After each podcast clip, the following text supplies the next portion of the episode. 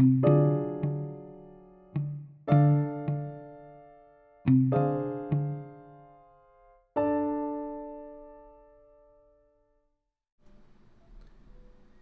teoría de las perspectivas de Kahneman.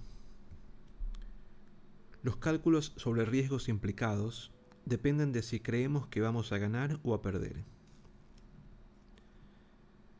La teoría de las perspectivas formó parte del trabajo que hizo merecedor a Daniel Kahneman del Premio Nobel de Economía y dio origen a la disciplina conocida como economía conductual, que busca descripciones del comportamiento real que desafían la conducta supuestamente racional. Dado que cada apuesta conlleva una pérdida o una ganancia en función de la situación, una consecuencia importante de la teoría de las perspectivas es que se puede cambiar la manera de percibir una apuesta según se describía como una oportunidad de ganar o de perder.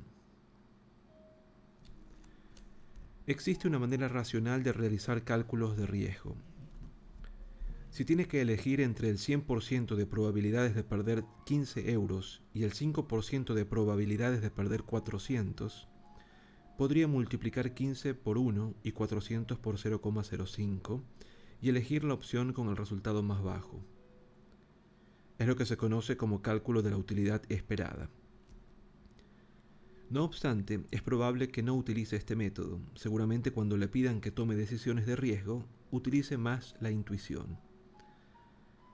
Daniel Kahneman y Amos Tversky desarrollaron la teoría de las perspectivas para describir esas intuiciones. Un aspecto clave de dicha teoría es que pensamos en los riesgos de perder de manera distinta a como consideramos los riesgos de ganar. En el ejemplo anterior, la segunda opción presenta la utilidad esperada más baja,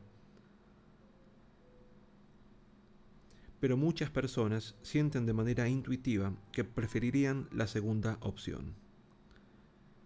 La teoría de las perspectivas describe ese hecho como riesgo que busca pérdidas. Se apuesta por una gran pérdida para evitar una pequeña pérdida segura. Lo contrario se produce cuando se prefiere una pequeña ganancia segura a apostar por un potencial mucho más grande. Es lo que la teoría de las perspectivas denomina aversión al riesgo de ganancias.